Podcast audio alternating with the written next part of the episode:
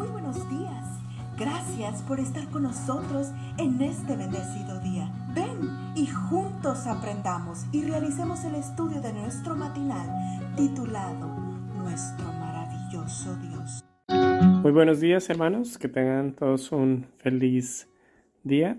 La matutina para hoy, 8 de septiembre, tiene como título Solo Jesús tiene el versículo de memoria de Mateo 7:21 dice, no todo el que me dice Señor, Señor, entrará en el reino de los cielos, sino el que hace la voluntad de mi Padre que está en los cielos. Mateo 7:21. Y dice, poner el nombre de Judas a un hijo, ni pensarlo. Jezabel a una hija, menos. Dalila podría ser. Y el de Icabot, ¿Quién era ese? El nombre Cabot significa sin gloria, o se ha ido la gloria. Es el nombre que la nuera de Eli le dio a su bebé recién nacido cuando se enteró de las, de las trágicas noticias provenientes del campo de batalla. Cuando Israel enfrentaba a los filisteos y llamó al niño Icabod diciendo, la gloria ha sido desterrada de Israel por haber sido tomada el arca de Dios y por la muerte de su suegro y de su marido. Primera de Samuel 4:21.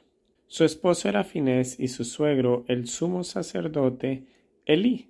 Según el relato, ese día hubo una muy grande mortandad, pues cayeron de Israel treinta mil hombres de a pie. Versículo 10. ¿Qué motivó semejante tragedia? Básicamente el pecado del pueblo de Israel, comenzando por la casa de Elí. Sus hijos habían estado cometiendo toda clase de abominaciones en el santuario, pero él nunca tuvo el valor de corregirlos. Las transgresiones de sus hijos, tuvieron una influencia maligna, no solo en el pueblo, sino también en las naciones vecinas. Ver Patriarcas y Profetas, capítulo 57, página 571. Con semejante estado de cosas, no sorprende saber que el día de retribución pronto llegaría, la debacle comenzó cuando, sin consultar a Dios, Israel enfrentó a los filisteos. El resultado fue que los filisteos hirieron como cuatro mil hombres. Primera Samuel 4.2. Creyendo que la derrota se había producido por no llevar el arca con ellos, los israelitas la mandaron a traer desde Silo, pero de nada les sirvió, porque además de los cuatro mil hombres perdieron otros treinta mil. ¿Por qué el arca no evitó la matanza? Porque el arca era un símbolo material de una relación espiritual. Pero esa relación ya no existía porque los israelitas le habían dado la espalda a Dios.